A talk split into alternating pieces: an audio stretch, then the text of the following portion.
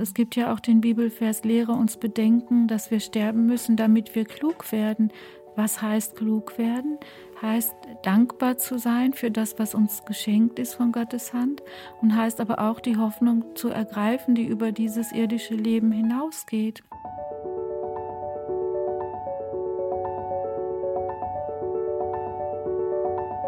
Der Flügelverleih. Mit diesem Podcast kommst du an.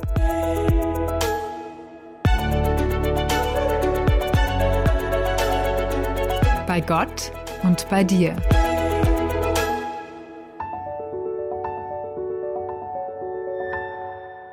Diese Folge vom Flügelverleih wird ein tierisches Vergnügen. Denn bei uns zu Gast ist heute eine Frau, deren Leben von frühester Kindheit an von Hunden, Vögeln, Schafen und anderen Tieren geprägt war. Und das ist bei Martina Merkel-Braun bis auf den heutigen Tag so. Viele Erlebnisse, die sie mit Tieren hatte, sind ihr im Laufe der Jahrzehnte zu Gleichnissen geworden, und die hat sie nun in einem ganz besonderen Andachtsbuch gesammelt. Wegbegleiter mit Fell und Flügeln heißt es und macht deutlich, dass man auch von Tieren was über das Leben und über den Glauben lernen kann. Jedenfalls finde ich, die Wegbegleiter mit Flügeln, die passen ganz besonders gut in den Flügelverleih. Herzlich willkommen, Martina Merkel-Braun. Hallo. Hallo, ja, danke, dass ich da sein darf. Ich freue mich sehr. Wir freuen uns auch. Tierische Freude nämlich herrscht auch bei mir über meinen menschlichen Wegbegleiter. Der hat zwar weder Fell noch Flügel, aber der hat Charme und Sprache. Hannes, schön, dass du da bist. Vielen Dank, liebe Sigrid. Das hast du immer wieder ganz zauberhaft formuliert, wirklich wahr.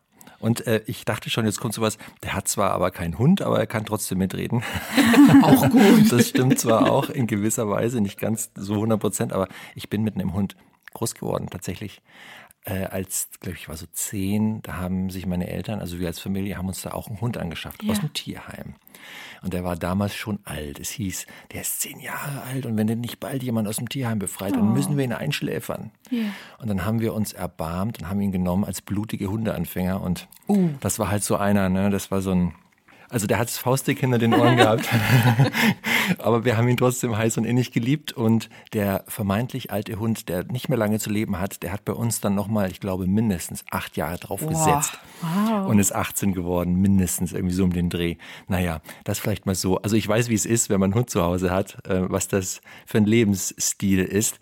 Und deswegen auch gleich mal die Frage an dich, liebe Martina. Du lebst ja zu Hause mit deinem Mann und deiner Tochter samt drei Hunden. Und du schreibst in deinem Buch, ich zitiere dich mal eben, ihr lebt dort in einem fröhlich gemischten Rudel. Ja. Und das fand ich eine schöne, schöne Ausdrucksweise. Wobei Rudel brauchen ja in der Regel auch einen Anführer. Wer ist denn das bei mhm. euch? Ja, das da muss ich jetzt ganz weit in die Vergangenheit zurückgehen. Ich habe immer gesagt, unsere Familie hat keinen Rudelführer. Und das war schon, also als wir noch ohne Hund lebten, mein Mann und ich mit den ersten zwei Kindern oder dann drei Kindern, wir sind beide keine Führungsnaturen, weder der Gerhard noch ich. Und mit der Zeit ist dann unser ältester Sohn in die Führungsrolle reingewachsen. Er ist der Familie, ist dann praktisch das Familienoberhaupt geworden. Und dann gab es mal so eine ganz äh, tolle Szene bei uns am Esstisch. Da sagte mein Mann zu unserer jüngsten Tochter, irgendwas machte sie verkehrt und er sagte, also wer ist denn hier eigentlich der Boss? Und dann sagte die Pauline, ich bin der Boss. und so kann man sagen, unsere Familie hat zwei Alpha-Naturen. Das ist meine, älteste, meine jüngste Tochter und mein ältester Sohn. Und wir alle, wir leben eigentlich ohne Führer. Ein, ein friedliches ja. Rudel. wir leben partnerschaftlich. Kann ich super nachvollziehen. Bei uns ist auch die Unsere älteste Tochter ist das Alpha-Tier in der Familie. Absolut. Wir haben immer gesagt, die Führungsrolle war bei uns noch frei. Und er hat sie halt genommen. Einer muss rein dann. Ja. Es gibt eine Menge Leute, die keine Hunde haben, die sagen, nee, also ein Hund kommt mir nicht ins Haus. Da habe ich ja nur Arbeit mit. Und da habe ich mhm. ja nur mhm. Verantwortung. Und dann muss der dauernd raus. Und die schränken mich zu sehr ein. Will ich nicht. Und dann gibt es die anderen, so wie du, deine Familie, die es offensichtlich liebt, einen Hund zu Hause zu haben. Ja. Und nicht nur einen, sondern direkt drei. Ich würde dich gerne mal fragen, liebe Martina, was genau ist aus deiner Sicht so die Bereicherung, die ein Leben mit Hunden ausmacht? Also ganz spontan, dass die größte Bereicherung ist eigentlich dass man so geliebt wird, dass man so wichtig ist, also diese Bedeutung. Ich vergleiche es immer gerne damit, ein Baby zu haben. Wenn ich meine Babys hatte, ich habe ja vier Kinder, und dann hat die Zeit mit dem Baby mir so ganz intensiv das Gefühl gegeben, wichtig zu sein. Also ich war halt für das kleine Kind der wichtigste Mensch auf der Welt und das ist eine ganz, ganz intensive und einzigartige Erfahrung und dieses Gefühl geben mir die Hunde auch. Also für Wolle und Fritzi bin ich der wichtigste Mensch auf der Welt und der Gerhard ist dieser wichtigste Mensch für die Millie. Und die haben sich das, die Hunde haben das so beschlossen. Ne? Die, sie haben sich ihre Bezugsperson ausgesucht. Und das ist das, ähm, auch jetzt, als ich hierher gekommen bin und bin ohne Hund gekommen, habe ich mich tatsächlich so einsam gefühlt, obwohl ich doch gläubig bin. Ich weiß, Jesus ist bei mir. Ich weiß, mein Mann ist zu Hause und er wartet auf mich und die, die Hunde werden auch wieder zu Hause sein. Aber so diese Einsamkeit dieses Tier, besonders der Wolle, der mich halt total liebt und der, der muss mit ins Bad, der muss überall mit hin, der muss mich überall sehen und dass dieses Feedback jetzt in dem Moment nicht da ist, hat mir ein Gefühl von, von Schmerz und von Einsamkeit vermittelt. Und umgekehrt würde ich sagen, das Tolle ist eben, äh, so geliebt zu werden und so wertgeschätzt zu sein und so einzigartig zu sein für das Tier. Gibt es denn umgekehrt für dich oder für euch ähm, als Paar auch Aspekte, wo ihr sagt, da ist es eigentlich eher anstrengend oder belastend, ein Tier zu haben. Man hat natürlich, wie beim Kind auch, Verantwortung, mhm. macht sich Sorgen um die Gesundheit des Tieres oder so. Empfindet ihr das auch manchmal so eher als puh, zusätzlichen nee. Druck? Nee, gar nicht. Nee, gar nicht. Nee. Ich meine, bestimmte Dinge kann man nicht tun mit Tier zusammen, aber die wollen wir auch nicht so gerne tun. Und wenn ich mal ins Kino gehen will, dann betreut ja mein Mann die Hunde. Und er ist nicht so er hat nicht so das Bedürfnis, irgendwo hinzugehen auf Events oder unter Menschen. Und wenn ich mal tatsächlich mal einen Abend weggehe, dann ist er für die Tiere da. Oder wenn ich zum Hauskreis gehe, kann ich den Hund auch mitnehmen oder alle beide. Und wir fühlen uns nicht eingeschränkt durch die Tiere. Nee. Wenn man dein Buch liest, dann stellt man fest, du bist ein Mensch, der eine ausgeprägte Tierliebe hat. Mhm. Und zwar nicht nur zu Hunden, sondern so allgemein. Kannst du sagen, wann das angefangen hat? bei dir und was vielleicht ein Grund sein kann, warum du so eine tierliebende Frau bist? Also der, der Schäferhund, der war in meiner Familie schon, als ich geboren wurde. Also das ist das, ähm, wie meine Eltern war der Hund auch schon da, ne, von Anfang an. Und meine Mutter war sehr weise, die hat dem Hund gleich erlaubt, mich kennenzulernen. Mein Vater war etwas ängstlich, sagte, wir müssen sie, den, sie jetzt beschützen vor dem Hund. Meine Mutter hat gesagt, nein, das sollen Freunde werden und hat mich dem Hund so hingehalten zum Beschnuppern und gesagt, Ada, das ist jetzt unser kleines Mädchen, die musst du jetzt beschützen. Und die Ada hat das, ne, die hat das gemacht und ich denke, dass das da schon wurzelt. Ja, und ich wuchs im Wald auf. Meine Eltern hatten anfangs dann so eine Waldgaststätte. Später sind wir dann umgezogen, aber auch wieder in ein Haus im Wald und Ada hat mich dann im Kinderwagen bewacht. Die ähm, da war so eine Siedlung in der Nähe mit englischen Soldaten. Und die, äh, das war, ähm, wie sagt man, britische Besatzungszone. Und sie kamen dann auch zu der Gaststätte und die wollten dann mit mir, wenn ich dann im Sportwagen schon saß, bisschen unterhalten und meinen Spielzeugelefanten haben. Und der Hund bewachte mich da. Und ja, der Hund und diese Tiere, das war einfach, das war mein Leben so, ne? Genau. Und ein Beschützer auch. Das hat natürlich auch so, ich kann mir vorstellen, wenn man einen Gastronomiebetrieb hat, ja. als Eltern hat man nicht Zeit, rund um die Uhr nach dem Kind zu nee. gucken und dann war der Hund da. Ich, ich, stand da am ja. Eingang von der Gastwirtschaft und der Hund hat auf mich aufgepasst. Und dann sah ich natürlich die Eichhörnchen und die Kaninchen und mein Vater liebte Enten. Und er hatte dann, also es war auch ein, ein kleiner See da am, am Ufer also wie sagt man, also vor der Gastwirtschaft war der kleine See und er hatte immer Entenfutter und ging dann hin und pfiff und die Enten kamen und das alles, das war für mich so toll, ne? diese ganzen mhm. Lebewesen und, und die Vögel, für die sie dann Essen bereitet haben und ich bin einfach mit Tieren von Kind an aufgewachsen und auf dem Dorf halt dann die Pferde, die Bauern hatten noch Pferde und äh, ich war noch im Kindergarten und mein Vater holte mich dann ab immer das war weit, da konnte ich nicht alleine hin. Und dann fuhr er immer auf dem Rückweg beim Bauern vorbei. Der war Kohlenhändler auch und der Bauer im Dorf und der eine. Und der hatte zwei Pferde, Fanny und Liese. Und dann durfte ich denen Möhrenstückchen bringen und Zuckerstückchen. Und das war das Schöne, als der ganze Kindergarten war dann der Rückweg zu Fanny und Liese. Und so, es war einfach, Tiere waren irgendwie mein Leben von Anfang an. Genau, so kam das. Aber du bist trotzdem weder Gastwirtin noch Tierärztin oder so geworden, sondern Übersetzerin. Ja. Da muss ich kurz mal dazwischen grätschen. Äh, wie kam es zu dieser Berufswahl? Tja, ich denke, das kam durch meinen Lateinlehrer. Oh. Ja, der war, der war einfach so ähm, toller Mensch und der konnte wunderbar erzählen, die Geschichte der alten Römer. Ich fand das unglaublich faszinierend, dass vor 2000 Jahren Texte geschrieben wurden, von Menschen erdacht wurden, die man heute noch verstehen kann.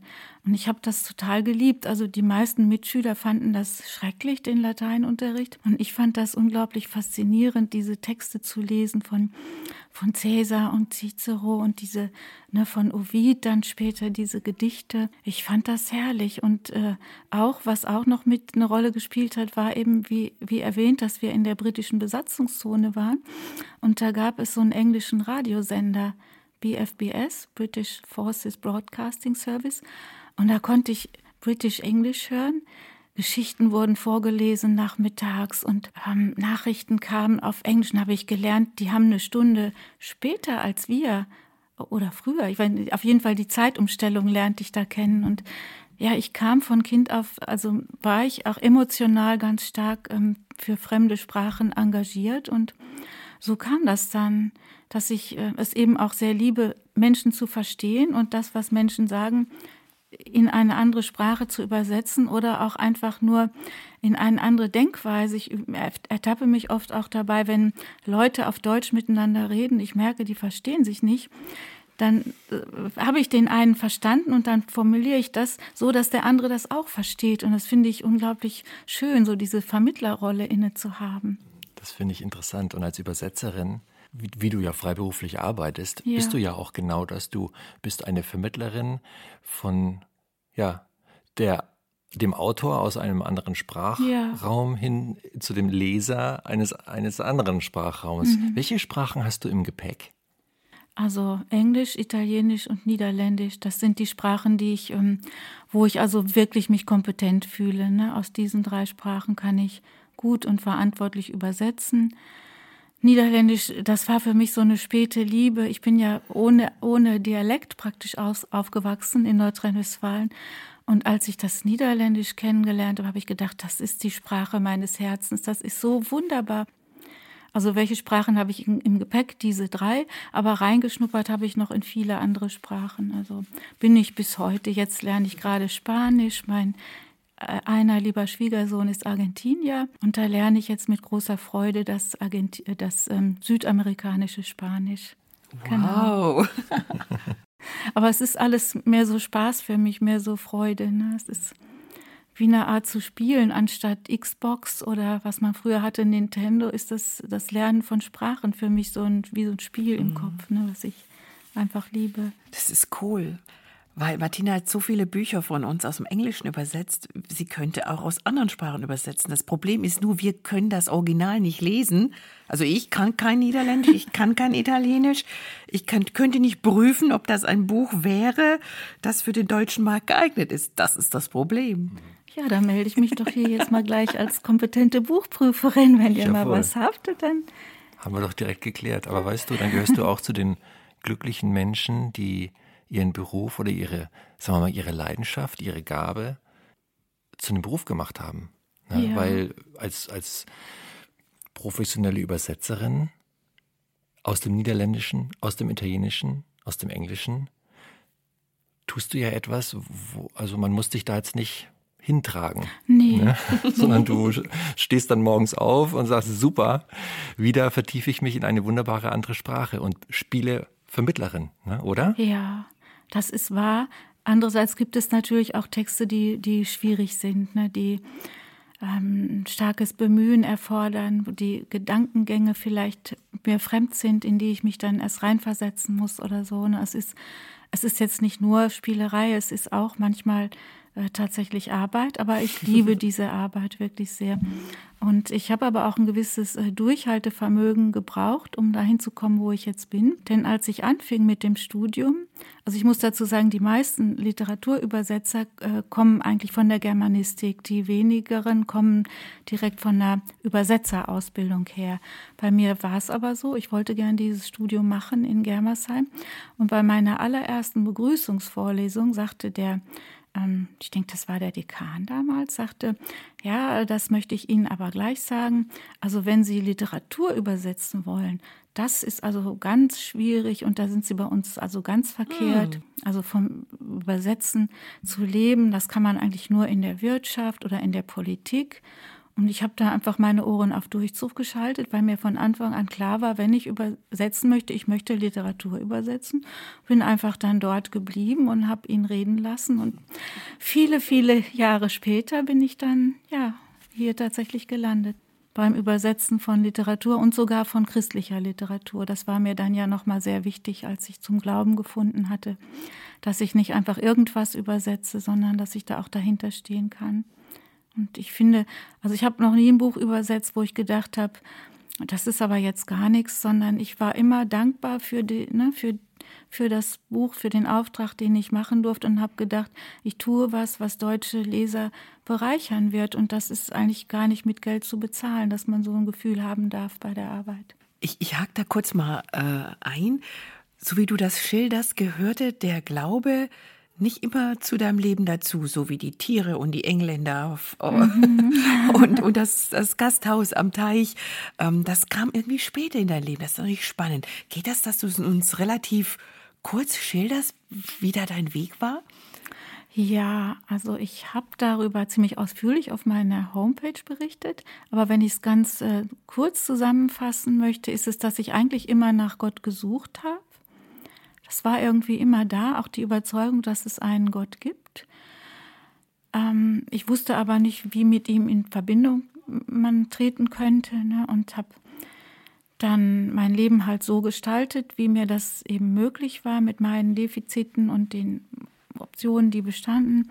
Und nachdem ich vier Jahre verheiratet war mit Gerhard, haben wir gemerkt, dass wir nicht mehr weiterkommen können und ähm, wollten uns eigentlich trennen oder ich wollte mich trennen. Und wir haben dann eine sehr liebe Gemeindediakonin kennengelernt, die uns dann nochmal ähm, den Glauben so richtig erklärt hat.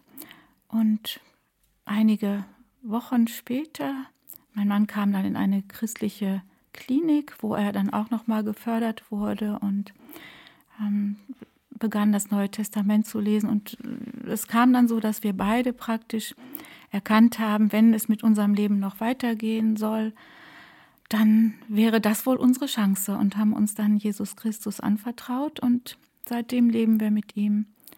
Also schon richtig lange. Ich glaube, 35 Jahre sind das jetzt. Genau. Was bedeutet, dass die Ehe auch schon so lange gehalten hat und, und ja. noch plus, plus vier Jahre länger. Ja, wir sind 40 äh, Jahre verheiratet, ja. 41 ja, jetzt. Wahnsinn, genau. toll. Würdest du sagen, dass diese Hinwendung zum Glauben eure Ehe gerettet hat? Ja, absolut. Ja, ja. Wir wären sicher nicht mehr zusammen und mein Mann würde wahrscheinlich auch nicht mehr leben heute. Es ging ihm gesundheitlich auch einfach schlecht und genau. Und äh, da würde ich gerne nochmal nachfragen, woran machst du das fest? Also was genau hat der Glaube bewirkt, dass auch mit euch das wieder besser geworden ist. Ja, dass wir ähm, einander nicht mehr die direkten Bezugspersonen waren, sondern unsere Bezugsperson war Jesus und wir konnten den anderen mit liebevollen Augen sehen, mit Abstand sehen. Also es war nicht mehr der Gerhard dafür zuständig, mich glücklich oder unglücklich zu machen, sondern ich konnte in ihm einfach den, den Mitmenschen sehen, den Bruder, nicht die Bezugsperson, die mein Leben so schwierig macht, sondern der Mensch, der auch unterwegs ist und ähm, das, das war so eine Befreiung. Ne? Ich finde das sehr schwierig, wenn der Partner für einen, es hört sich blöd an, aber wenn der Partner die allerwichtigste Bezugsperson ist, dann ist das auch eine ganz große Verantwortung und dann kann das so viel schiefgehen, wenn man mit seinen ganzen Defiziten und Bedürfnissen sich komplett auf einen Menschen wirft. Und das war dann halt nicht mehr. Wir konnten, und vor allen Dingen, wir konnten gemeinsam beten. Wir konnten dann erkennen, so wie es einen Gott gibt, gibt es natürlich auch einen Feind unserer Seelen. Und wenn wenn wir uns nicht mehr lieb haben, dann gibt es einen, der lacht und es gibt einen, der uns helfen kann. Und so das gemeinsame Gebet dann auch und gemeinsam Gott zu suchen und den anderen mit Abstand und mit Liebe zu sehen, das hat unsere Ehe eigentlich dann erhalten, würde ich sagen. Ah, das ist, wenn man das weiß, liest sich eine Geschichte aus deinem Buch nochmal mit noch anderen Augen. Über die möcht, möchte ich sowieso gerne nachher noch mit dir sprechen. Aber wir, wir müssen erstmal die Kurve zum Buch überhaupt schlagen. Deshalb bist du ja bei uns. Ja, genau. Weil du da ein äh, sehr nettes Andachtsbuch vorgelegt hast, diesen Wegbegleiter mit Fell und Flügeln. Ähm, auch da, eigentlich bist du ja Übersetzerin. Du verleihst anderen ähm, Sprache, also Autoren und Autorinnen aus dem Englischen meistens.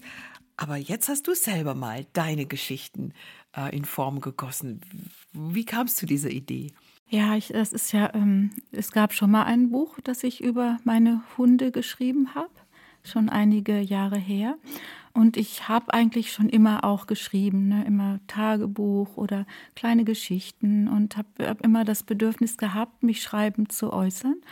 Und ähm, seit ich die Hunde habe und gleichzeitig gläubig bin, habe ich gemerkt, dass ganz oft Gott durch das, was ich mit den Tieren erlebe, auch mir Dinge zeigt. Also, dass ich gedacht habe, in dieses Erlebnis mit dem Hund, das zeigt mir plötzlich wie so ein Gleichnis etwas aus der Bibel, was ich vielleicht noch nicht begriffen hatte zuvor oder nur so am Rande. Und das Feld ist dann ganz tief in mein Herz hineingefallen. Und ich habe dann also in der Gemeinde, die ich lange Zeit besucht habe, äh, war das so, dass äh, immer der letzte Sonntag im Monat war Gottesdienst von allen. Also anstatt Predigt gab es dann einfach Zeugnisse oder kleine Andachten oder Beiträge, einfach Lieder. Und ich habe dann immer eine Geschichte oder fast immer von meinen Hunden erzählt und was ich dadurch gelernt mhm. habe über Gott. Und das hat die Zuhörer unglaublich äh, berührt. Und die sind dann hinterher zu mir gekommen und haben gesagt, das ist so eine tolle Geschichte. Und jetzt habe ich das endlich auch verstanden, das ist mir so ins Herz gefallen und so. Und ich habe ja auch ähm, hier für den Verlag Gerd Medien viele Andachtsbücher übersetzt. Und dann ist mir der Gedanke gekommen, diese Geschichten, anstatt die so äh, random zu erzählen, dann im Gottesdienst da. Und dann habe ich die Geschichten angefangen zu sammeln und habe dann den Vorschlag gemacht, dem Verlag können wir nicht ein Andachtsbuch rausbringen mit lauter Tiergeschichten. Also dass, dass eben die Geschichte mit dem Tier die Einleitung ist und dann kommen Fragen zum Verständnis und dann Gebets, ähm, ne, so Gebetsvorschläge und das war dann hier auf offene Ohren gestoßen. Genau.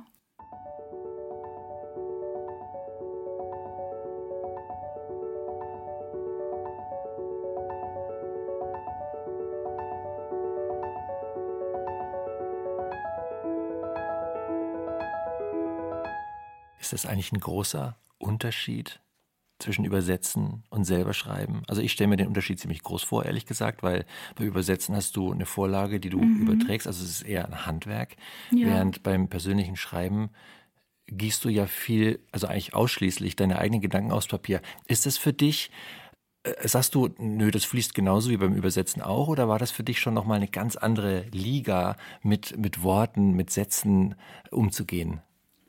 Also ähm, es ist natürlich anders, es ist herausfordernder. Beim Übersetzen kann ich mich ja so ausruhen in dem, was der Autor schon geschrieben hat. Ne? Ich taste mich so daran entlang und das Schreiben ist kreativer, das ist herausfordernder. Aber wie gesagt, die, das Formulieren und das Aufschreiben, das ist für mich jetzt nicht so besonders anstrengend, weil ich auch, seit es Computer gibt, schreibe ich E-Mails viel und das geht dann auch viel schneller als Briefe. Und also meine Gedanken in Worte zu fassen oder auch, dass ich äh, anderen privat von den Tieren berichtet habe und so, das, das ist mir auch nicht anstrengend oder mühevoll oder so. Ne? Das kommt so aus mir raus. Aber ich habe es schon so empfunden, ähm, ist jetzt mein Eindruck beim, beim Lesen, ist schon eine spezielle Gabe auch, die du hast. Ähm, ja, aus dem, was du mit deinen Tieren erlebst oder auch mit anderen Tieren, solche geistlichen Erkenntnisse mhm. zu gewinnen. Mhm. Das springt einen ja jetzt nicht automatisch an. Obwohl ich kein Tier besitze, habe ich ja auch Erlebnisse mit Tieren. Da kommt mal irgendwie eine Katze zu uns auf den Ja, Hof und ja. macht irgendwas Witziges oder die Vögel im Winter äh, ans Häuschen. Aber da wäre ich jetzt persönlich gar nicht auf die Idee gekommen, daraus Ja. irgendwie ähm, eine, eine Art Lehre oder eine Erkenntnis für mich zu rauszuziehen, die Gott mir schenken möchte. Ich denke, das ist schon irgendwie eine Gabe oder denkst du, du bist einfach sensibilisiert für dieses Thema, weil dir Tiere so sehr am Herzen liegen? Ja, vielleicht ist es einfach beides. Ne? Ich, ich habe eine gewisse Grundsensibilität und dann ist es aber auch sicherlich ein Geschenk von Gott, glaube ich schon. Also ich muss euch eine Geschichte erzählen. Ich habe, äh, muss ich sagen, ich habe also schon 80 neue Geschichten. Ne? Also wenn, wenn dieses, ähm, wenn dieses Buch äh, gerne angenommen wird vom Publikum, kann es gerne eine Fortsetzung geben. Also ich habe die Geschichten nicht alle aufgeschrieben, aber ich habe sie im Kopf. Ne? Ich sammle. Und die allerneueste Geschichte ist also total unglaublich. Ich, ähm, darf ich die kurz erzählen? Natürlich. Ja. Wir bitten darum. Ich bin ganz gespannt jetzt. Ich war am Duschen. Ne? Und ich bin Brillenträgerin. Beim Duschen trage ich natürlich keine Brille. Und ähm, unsere Dusche, muss ich sagen, ist mit der Badewanne integriert. Und da sehe ich auf dem Rand von der Badewanne so was Kleines sich bewegen und zappeln. Denke ich, das ist ein Ohrenkriecher oder was ist das? Bin ich näher dran? Und da war das so eine Feuerwanze, diese, diese Feuerkäfer, diese roten, lag auf dem Rücken und hat total verzweifelt gezappelt. Jetzt habe ich gedacht, wenn da immer weiter Wasser auf den läuft, dann wird er runtergespült und in, was mache ich denn? Jetzt? Habe ich versucht, so käferschonend zu duschen, wie ich konnte, mich ganz nach der Seite gedreht und ganz schnell fertig, den Schaum weg. Und dann habe ich so ein Stückchen Toilettenpapier genommen und habe das über diesen Käfer gehalten. Und mit einer Vehemenz, also ich habe nur geschaut, hat er sich an dieses Papier geklammert, ganz festgehalten. Dann habe ich den vorsichtig hochgehoben und das Fenster auf und den dann da raus auf die Fensterbank gelegt und dass der sich bekrabbeln konnte im wahrsten Sinne des Wortes und davon geflogen ist. Ne? Aber diese, diese Sekunde, wo dieser Käfer die Ne, der hat in Todesangst gezappelt, dann hat er das Papier gesehen, hat sich festgeklammert, wie mit Saugnäpfen, hat er ja vielleicht sogar, und hat diese Rettung ergriffen. Und sofort war das dieser Bibelvers da, ähm, ne, haltet euch fest an der angebotenen Hoffnung, die haben wir als einen sicheren und festen Anker unserer Seele. Und ich habe gedacht, das ist voll das Bild, die angebotene Hoffnung zu ergreifen, ne? diese Rettung. Und das gibt, äh, gibt auch eine Geschichte, die Käfergeschichte. Also ein winziges Tier hat ein Gehirn wahrscheinlich schon, ne? aber ein winziges Gehirn, aber es hatte so viel ähm, Überlebensinstinkt zu erkennen, eine Rettung ist da und diese Rettung ergreife ich. Und so war für Gerhard und mich dieses, das ist das Angebot. Jesus Christus ist da. Den können wir ergreifen. Der kann uns retten. Ne? Dieses Käferchen hat mich total gerührt und inspiriert. Und genau, solche, solche kleinen Erlebnisse im Alltag habe ich halt einfach viel. Und ja, Ist toll, ist bewegend. Es geht auch so ein bisschen in die Richtung von der Botschaft her, wie eigentlich die erste Episode in deinem Buch, die ja eigentlich eher noch ein Vorwort ist, Ja. die du aber auch loswerden wolltest, wo du einen Mann triffst mit einem Hund und ihr kommt irgendwie ins Gespräch. Vielleicht magst du die auch mal kurz skizzieren, weil die auch sehr bewegend ist und schreibst du ja auch selber, dass sie dich sehr bewegt hat. Ja, ja, das war, ich habe einen Einstieg gesucht. Ne? Man möchte ja die, äh, die Leser gerne auch ansprechen. Ich war in Gedanken beschäftigt, was könnte ich denn als Vorwort schreiben? Und hatte so eine Teppichwäscherei aufgetan, weil ich einen Teppich ja hatte. Die hatten ja leider meine Hunde etwas verschmutzt, da war mal was schiefgegangen. Und zu der Teppichwäscherei bin ich gefahren, habe die Hunde mitgenommen und die war an einem Ort, wo wir noch nie gewesen waren. Und da bin ich dann mit Wolle und Fritzi spazieren gegangen. Die lieben das sehr, mal woanders spazieren zu gehen. Und dann kam mir ein, ein Herr entgegen mit einem großen blonden Hund, ganz beeindruckender großer Hund. Aber ich wusste schon sofort, der ist freundlich. Das spürt man den Tieren einfach an. Und meine Hunde sind dann dahin, besonders Wolle war hoch erfreut und ich kam mit dem Herrn ins Gespräch. Das ist ja meistens so. Also Hundebesitzer, die sind gleich irgendwie auf einem Level, können sich austauschen. Dann sagt er zu mir, ach, ähm, das sind doch Spitzen. Habe ich gesagt, ja, ja, ja, ich hatte auch mal eine Spitzhündin und die war so toll. Hat er mir von der Spitzhündin vorgeschwärmt und dann habe ich gesagt, Ach, meistens Leute, die Spitze hatten, die kaufen ja immer wieder welche. Und meistens mit den Rassen ist das so. Wieso haben sie jetzt so einen Golden Retriever? Da sagt er, ähm, den wollte ich ja gar nicht. Ich wollte eigentlich gar keinen Hund mehr. Aber dann hat mein Kumpel mir erzählt von dem hier, der war in einem Wurf ähm, so der Außenseiter, das eine Bein war zu kurz, das Vorderbein war viel zu kurz und der Züchter wollte den einschläfern. Und da habe ich gedacht, äh, also eingeschläfert werden soll er nicht, ich nehme den. Und so kam der zu dem Hund, hat dann erstmal einen Haufen Geld bezahlt für das Metallimplantat, dass das Beinchen gerichtet werden konnte. Und dann hat er gesagt, aber dieser Hund, der scheint das zu wissen, dass ich ihm das Leben gerettet habe. Das ist das treueste Tier, das liebste, so brav ist er. Und ich war früher noch berufstätig, hat er gesagt, da musste ich morgens um fünf, musste ich mit dem Hund raus. Und ich hatte doch eigentlich gar keinen mehr gewollt, aber jetzt habe ich das halt gemacht. Und es war für ihn so, das war es wert, diese Liebe von dem Hund und dass er diesen Hund retten konnte, das war es ihm einfach wert. Und ich habe, ja, wir haben uns dann verabschiedet und ich fühlte mich so bereichert durch diese Begegnung. Da habe ich gedacht, ja, das ist eigentlich mein Vorwort, denn das ist ja auch das Evangelium, dass Gott gesagt hat, du bist es mir wert, ich bezahle diesen Preis damit du gerichtet wirst, damit du in Ordnung kommst und du darfst bei mir sein. Und er hat einfach für diesen Hund gesorgt und es war voll die rührende Geschichte, mhm. denke ich, ne? Ja. Dein Buch heißt ja Wegbegleiter mit Fell und Flügeln. Ähm, es geht also nicht nur um Hunde, ob, mhm. ob schon natürlich deine, deine äh, drei Spitze, vor allem Wolle, der Mann und Fritzi, die Hundedame, die Hauptrollen spielen im Buch. Aber es geht auch um gefiederte Wesen. Und ich erinnere mich an eine Geschichte, die eine Freundin von dir erlebt hat. Die ist bei mir so hängen geblieben. Die davon handelt, dass ein totgeglaubtes Küken ähm, doch noch gelebt hat. Also das hat mich schon auch sehr berührt. Magst du das mal kurz erzählen? Ja, sehr gerne. Ich ging mit dieser Freundin äh, spazieren im Wald und habe ihr erzählt von dem Buchprojekt und das hat sie auch, ich habe auch mal so eine Geschichte erzählt, vielleicht könntest du die aufnehmen. Da war ich natürlich ganz ohr und hat sie gesagt, sie, ähm, sie kommt also aus dem Pfälzer Wald von einem Dorf und die Eltern hatten Hühner und dann äh, freute sie sich immer so über diese kleinen, flauschigen Küken. Und dann waren wieder Hühner geschlüpft, kleine Hühnchen, und eins war aber ganz nass verklebt, blieb da liegen und der Vater hat gesagt, also das, das ist wohl schon gestorben, hat sich nicht geregt, nicht gerührt, dunkel und nass und hat es in die Mülltonne getan. Damals gab es ja nur eine große Mülltonne für alles und da lag das Küken dann halt drin. Und meine Freundin hat sich halt über die gefreut, die noch am Leben waren und mit denen gespielt. Und ein paar Stunden später hört sie auf einmal so ein ganz leises so ganz leises Piepsen und ist dann, wo kommt denn das her? Und hat gehorcht und gehorcht. Und dann kam das aus der Mülltonne, hat sie aufgemacht und da saß das kleine Küken und hat die Flügelchen gestreckt und das Köpfchen gehoben und war also offenbar von der Wärme, von dieser dunklen Tonne, hat die die Sonne drauf gestrahlt und hat das praktisch dann zum Leben erweckt und ihm das Maß an Wärme gegeben, was ihm noch gefehlt hat. Wie so, wie so ein Brotkasten. Wie ja. so ein kleiner Brotkasten. Und hat es halt rausgelassen ja. und es war dann bald nicht mehr von den anderen zu unterscheiden.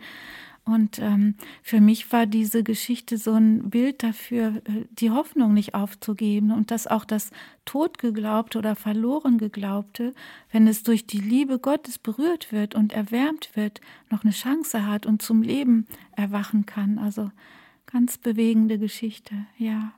Die Geschichte ist insofern eine Ausnahme, weil es eine Geschichte ist, die du nicht selbst erlebt hast, mhm. sondern die dir erzählt worden ist. Diese 52 Episoden, die du aufgeschrieben hast, die sind ja zu allergrößten Teilen deine eigenen Erlebnisse. Ja.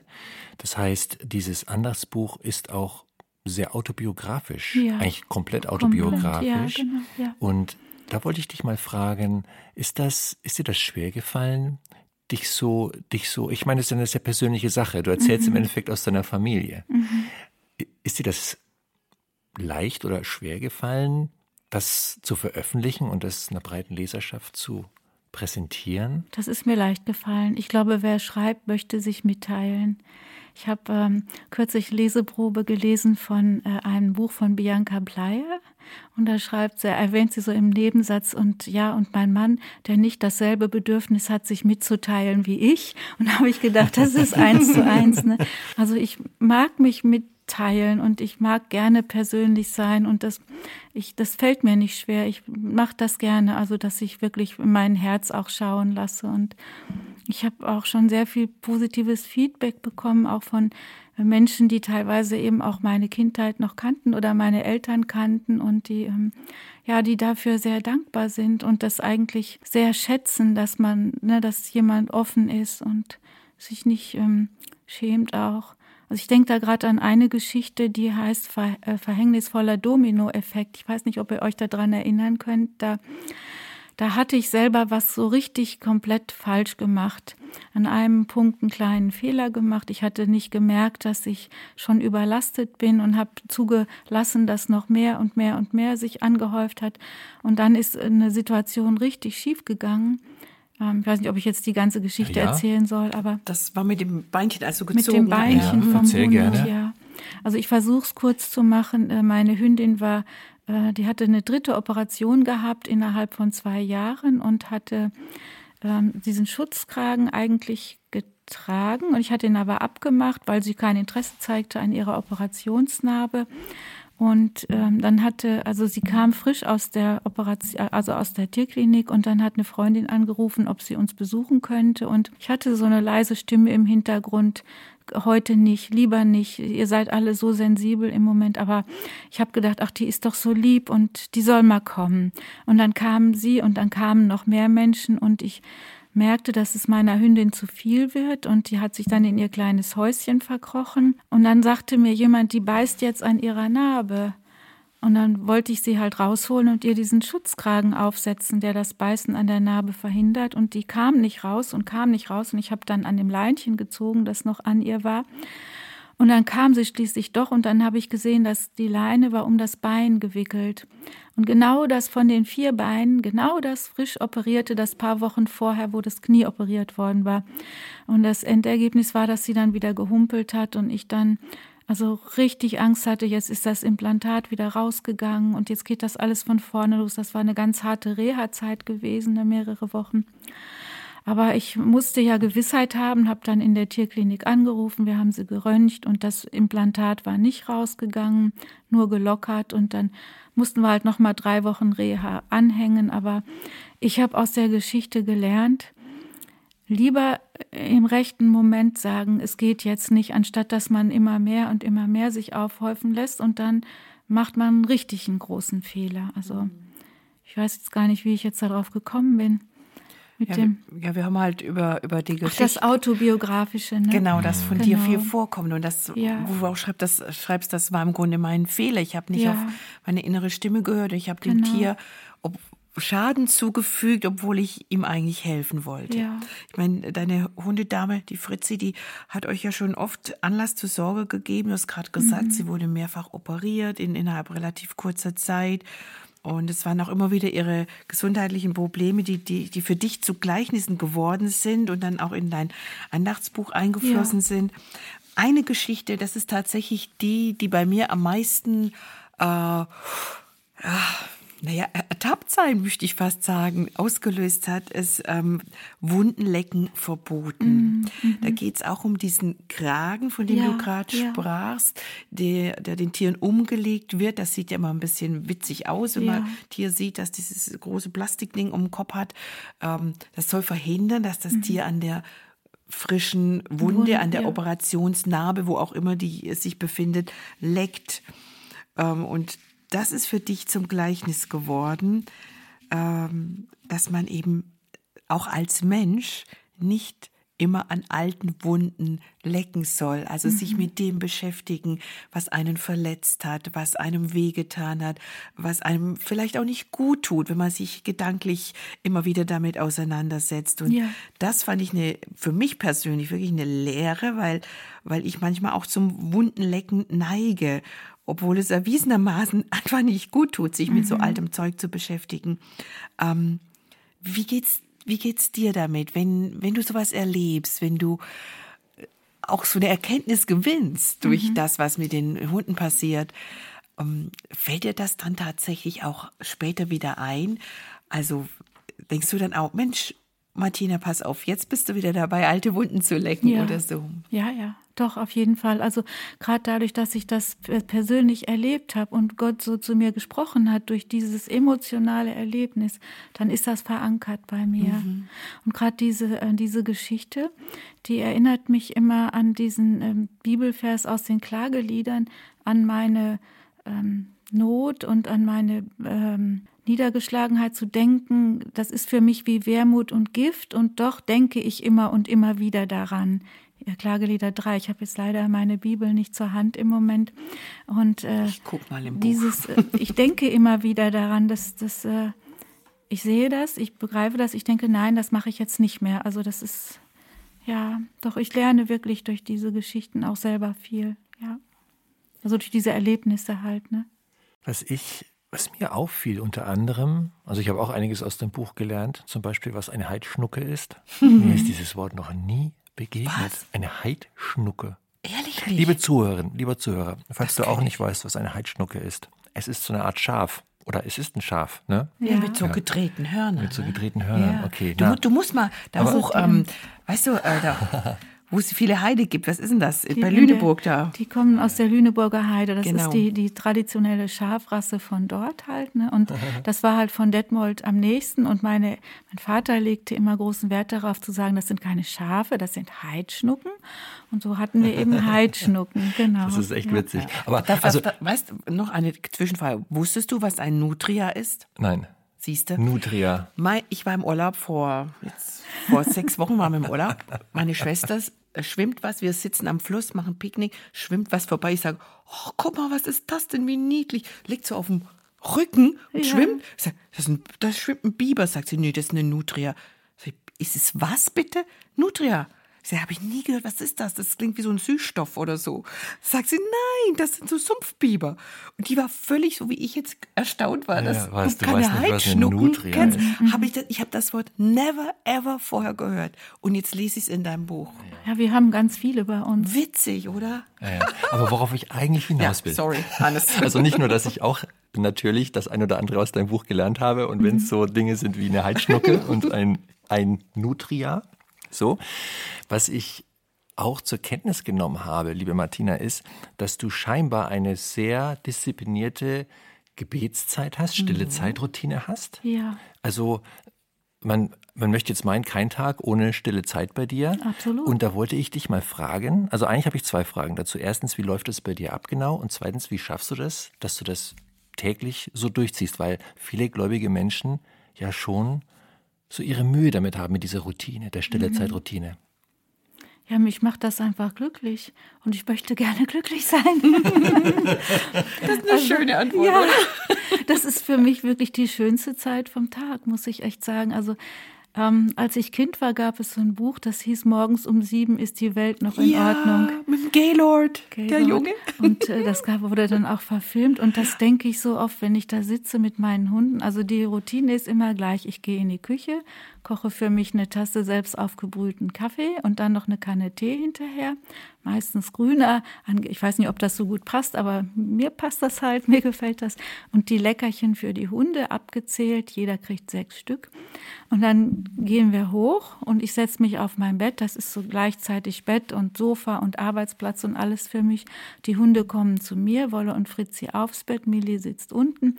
Die kriegen ihre Leckerchen und dann kriege ich mein Leckerchen.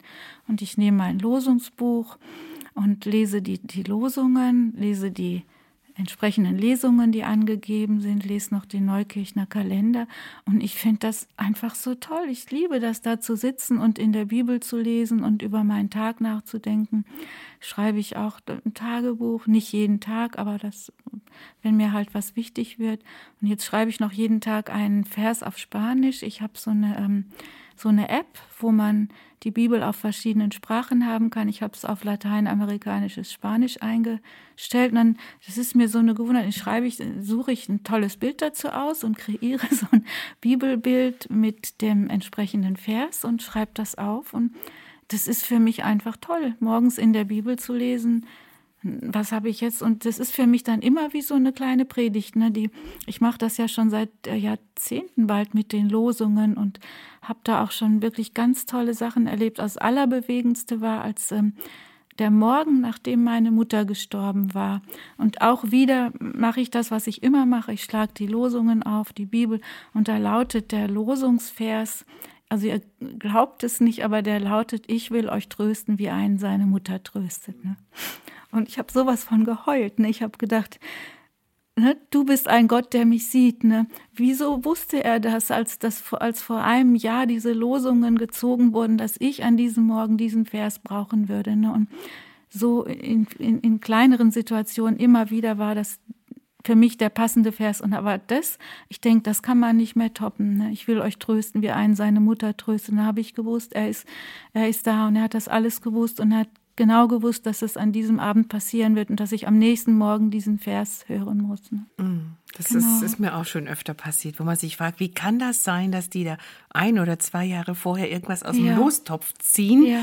was so wie die Faust aufs Auge passt.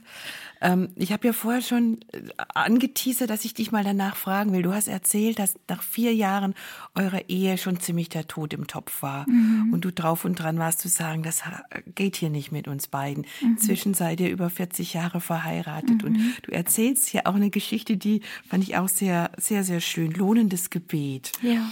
Und da nimmst du uns mit als Leser an den heimischen Kaminofen ja. in eurem Haus an einem Winterabend. Ähm, was genau passiert da? Und ähm, ja, und dann möchte ich auch gerne, wissen, was, was deine, deine Konklusion daraus war, weil das war, hat mich auch sehr berührt. Mhm.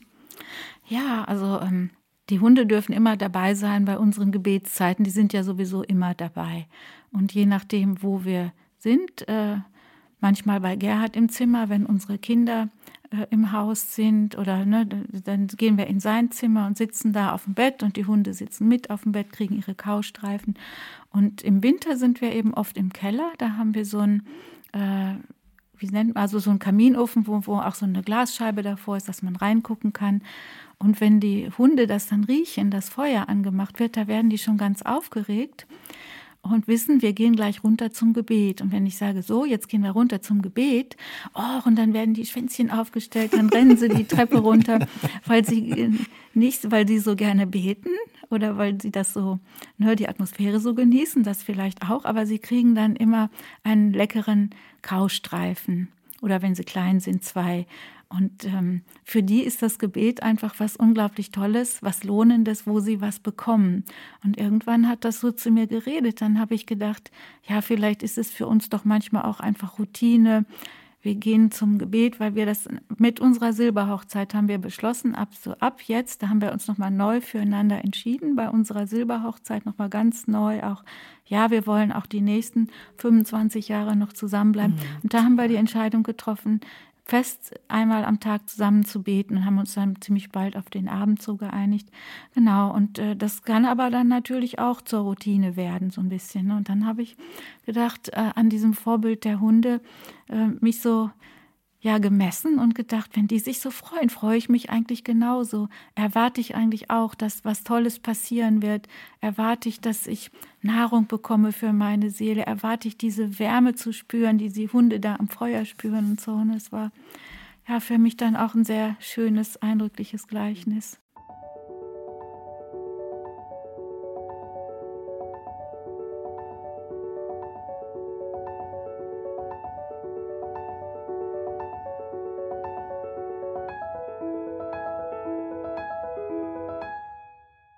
Eine Episode, die mich persönlich sehr angesprochen hat und die ich sehr treffend fand, ist die Episode mit dem Titel Einfach Dasein, mhm. wo du schilderst, dass du Streit hattest und dir ging es nicht gut, du warst sehr, sehr traurig, hast dich auf dein Bett gelegt mhm.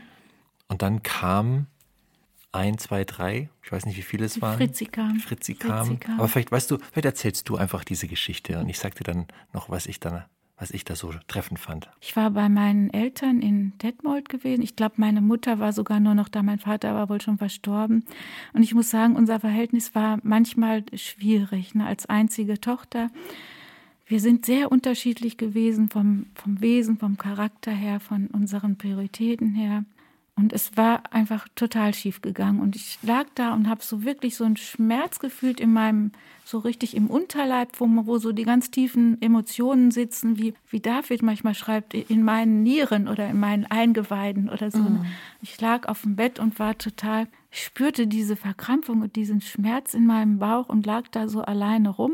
Und da höre ich plötzlich kleine Schritte, so Fötchen, und die ähm, kommt die Fritzi zu mir aufs Bett gesprungen und legt sich so hin wie so ein kleiner Embryo, so genau in diese, an, auf mein, also an meinen Bauch so, ne? Und wärmt mich da mit ihrem Körperchen und tut gar nichts. Sie ist einfach nur da und atmet und ich spüre dieses Körperchen und rieche diesen, ne, diesen Geruch von dem Hundefältchen und ich habe mich da so getröstet gefühlt. Und die Fritzi ist aber auch wirklich ganz, ganz sensibles Tierchen. Die merkt ganz genau, was ich fühle oder was jemand spürt und äh, kann darauf dann reagieren. Also die spiegelt einen total. Und dieses einfach Dasein, das war für mich unglaublich tröstlich und wertvoll. Ja.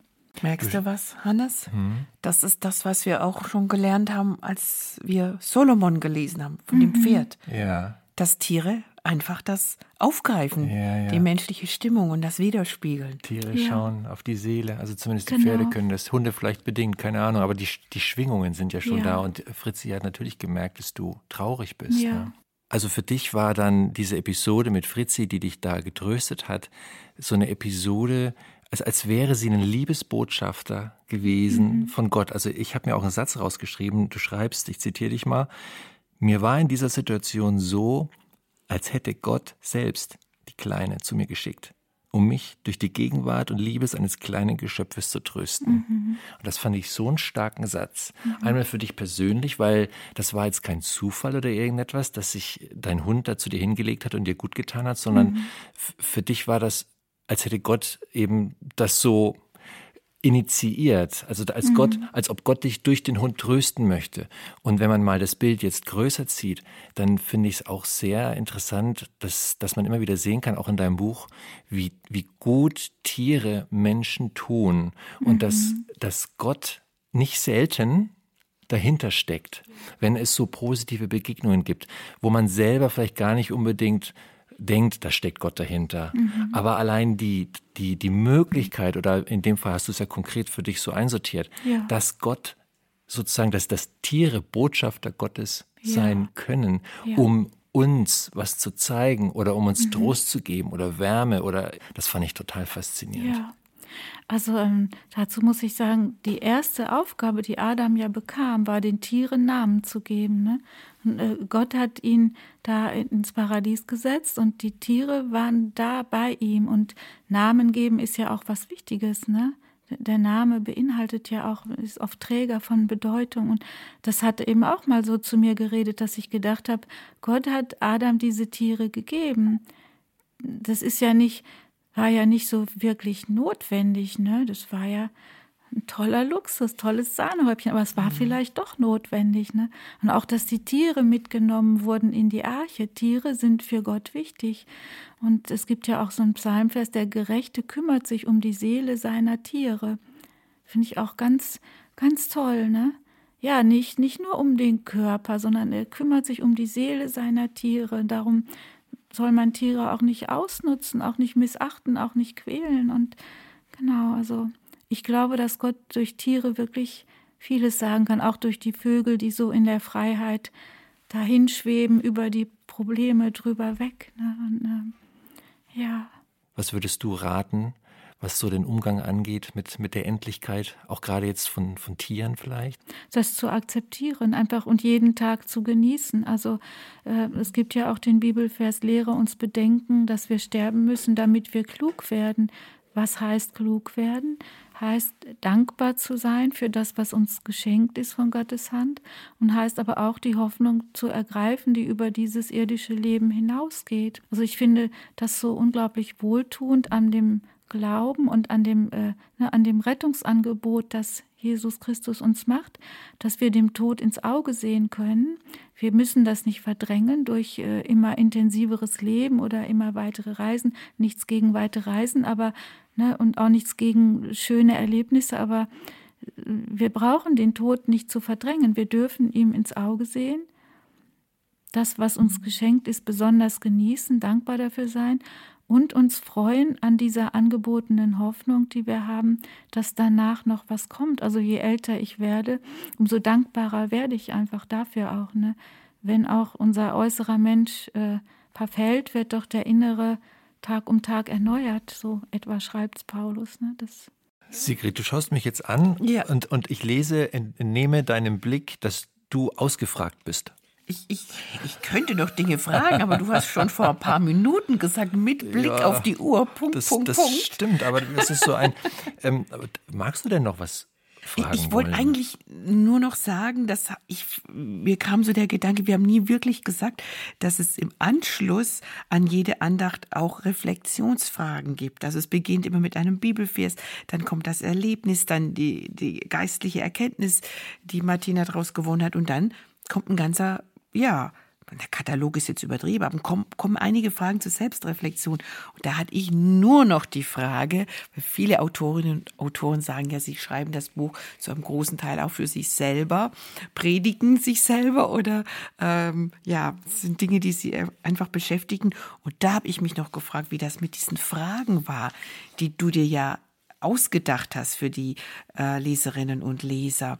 Sind das auch Fragen, die im Grunde aus deinem Herzen kommen, die du selber für dich beantworten musst. Also sie, ich kann sicherlich was mit den Fragen anfangen, ne? sonst darum sind sie mir ja auch eingefallen sozusagen. Und was ich mir aber sehr wünschen würde, was wir auch noch gar nicht jetzt hier thematisiert hatten, dass man das Buch gemeinsam liest, dass man sich darüber austauscht und gerade die Fragen am Ende, ähm, die kann man ja ganz verschieden beantworten. Ne? Und ich habe mir einfach immer versucht, meine Leserinnen und Leser vorzustellen, können sie was mit dieser Geschichte anfangen, berührt sie das persönlich oder sind für sie gerade andere Dinge wichtig oder kommen sie zu einem ganz anderen Ergebnis als ich durch diese Geschichte. Und das ist was, was ich mir sehr wünschen würde, das Gespräch ähm, dadurch anzustoßen. Also zum einen natürlich das persönliche Reflektieren des Lesers, wenn er alleine liest oder aber auch, wenn man es vielleicht beim Frühstückstreffen liest oder mal im Bibelkreis oder so, ne, dann hinterher sich darüber auszutauschen. Und genau, dann habe ich auch noch Gebetsanregungen geschrieben, wo ich gedacht habe, dass sie das nochmal so schön zusammenfassen und die Erkenntnis, die man vielleicht gewonnen hat, dann nochmal bei Gott festmachen kann. Jetzt habe ich ausgefragt, Hannes. Und Ja. ich glaube, das war wichtig, dass man das noch weiß. Ja, dass man das nochmal klärt. Und es wäre eigentlich auch, es geht auch in die Richtung, wie meine letzte Frage gelautet hätte, wenn ich sie gestellt hätte. Stell sie doch bitte. Was für ein Kniff, Konjunktiv. genau, gerade hast du es ja auch nochmal gesagt, so die Leserinnen und Leser, die du so vor deinem inneren Auge hattest beim Schreiben. Wer genau ist das? Also sind das Leute, die auch Hunde zu Hause haben, also mal ganz platt, oder was sagst du? Wer sollte dein Buch lesen? Wer wird wohl den meisten Gewinn draus ziehen? Menschen, die ähm, ja eine emotionale Ader haben, vielleicht nicht reine Verstandesmenschen, sondern die auf der emotionalen Ebene auch äh, ansprechbar sind, empfinden. Ich denke, es kann eigentlich jeder lesen, der Jesus Christus lieb hat oder einfach interessiert ist, einfach ein bisschen mehr über den Glauben vielleicht einfach nur erfahren möchte. Und die Menschen sollten keine Tiere jetzt komplett ablehnen. Aber es, die Voraussetzung, dass man Tiere lieben muss, ist eigentlich nicht gegeben. Ne? Denn es ist für mich ein Andachtsbuch im, in tierischer Gestalt. Es ist nicht ein Tierbuch mit einem frommen Anstrich oder so, ne, sondern es ist, es geht eigentlich darum, wirklich um den Gleichnischarakter, aber um, um die Bilder, also alle Menschen, die sich, die sich durch Bilder ansprechen lassen, durch Erlebnisse, die, für die ist es eigentlich geeignet, denke ich so. Ne? Breite Leserschaft. Und das wäre meine letzte Frage gewesen, wenn ich nicht noch eine stellen wollen würde. Konjunktiv. Ist mein Freund. Hat deine Tierliebe eigentlich auch Grenzen? Also, wenn du zum Beispiel, es gibt ja eine Geschichte im Buch mit einer Spinne. Nossi. Neun, neun von Nossi. Nossi, super. Ist eine Nosferatu-Spinne. Ich meine, Jetzt ohne die Geschichte zu erzählen, ne? Neun von zehn Leuten, die sehen dann eine Spinne im Bad und sagen, das Viech muss weg, wo ist der Schlappen? Du trägst diese Spinne ins Wohnzimmer und machst ihr ein schönes Zuhause hinterm Klavier. Meine Frage an dich, hat deine Tierliebe auch Grenzen? Also gibt es auch mal eine Mücke an der Wand, wo du sagst, so, die mache ich jetzt platt? Oder wo endet das? Ja, ich muss ich zugeben, bei Mehlmotten, Mehlmotten, die Uh, unangenehm. haben bei mir nicht so eine große Überlebenschance. Ja, die, diese setzen sich dann ne, und machen Nester und mm. spinnen Fäden und das mhm. Mehlmotten habe ich nicht so gerne im Haus. Die okay. versuche ich dann schon zu also eliminieren. Also die ja. Feuerwanze wird in der Dusche beschützt und gerettet, aber die Mehlmotte, die kriegt auf den Deckel.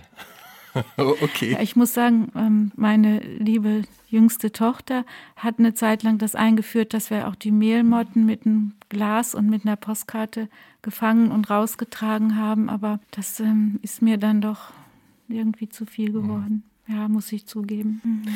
Liebe Martina, vielen, vielen Dank für deine Zeit, für dieses Gespräch, für den Austausch. War ja, also wunderbar. Sehr, sehr gerne. Ich freue mich, dass ich kommen durfte und dass ihr so interessiert seid und so bereichernde Fragen gestellt habt. Ich freue mich sehr und ich hoffe, dass mein Buch auch gerne angenommen wird und freue mich auch sehr über Feedback. Genau. Ja, das Feedback, das forderst du ja auch direkt von deinen Lesern ein und ich gebe auch euch, liebe Zuhörerinnen, liebe Zuhörer, auch nochmal die Mailadresse durch. Denn äh, auch bei euch wollen wir uns bedanken, nämlich dafür, dass ihr hier den Flügelverleih besucht habt und ja, Zeit investiert habt, uns euer Ohr geliehen habt. Vielen, vielen Dank dafür. Und wenn dir die Folge gefallen hat, dann freuen wir uns über eine Bewertung oder auch ein Abo oder beides. Das Buch von Martina Merkel-Braun heißt Wegbegleiter mit Fell und Flügeln und trägt den Untertitel 52 Andachten für Tierfreunde. Du bekommst es überall, wo es Bücher gibt und am liebsten bei deiner konfessionellen Buchhandlung, wenn du eine in der Nähe hast. Mehr über die Autorin erfährst du auf ihrer Webseite martina-merkel-braun.de, Merkel mit CK wohlgemerkt. Und du kannst ihr gerne auch persönlich schreiben. Sie freut sich darüber, hat sie ja gerade auch nochmal bestätigt. Hier kommt die Mailadresse kontakt at martina-merkel-braun.de. Das finde ich total cool. Das haben wir noch gar nicht gemacht, dass wir direkt die Mailadresse äh, äh, rausgeben. Aber du forderst sie ja auch in deinem Buch ein. Insofern, ich finde es voll schön, dass du dich da so nahbar machst und dass dir echt jeder schreiben kann. Ne? Finde ich ja, cool. Ich freue mich drauf. Doch. ja, den Schlusspunkt dieser Folge, den setzt dieses Zitat aus dem Buch. Wer Gottes Worten vertraut und sich nach ihnen richtet, dessen Lebenshaus hat ein festes Fundament und wird standhalten, selbst wenn Wind und Wetter noch so heftig darüber hereinbrechen.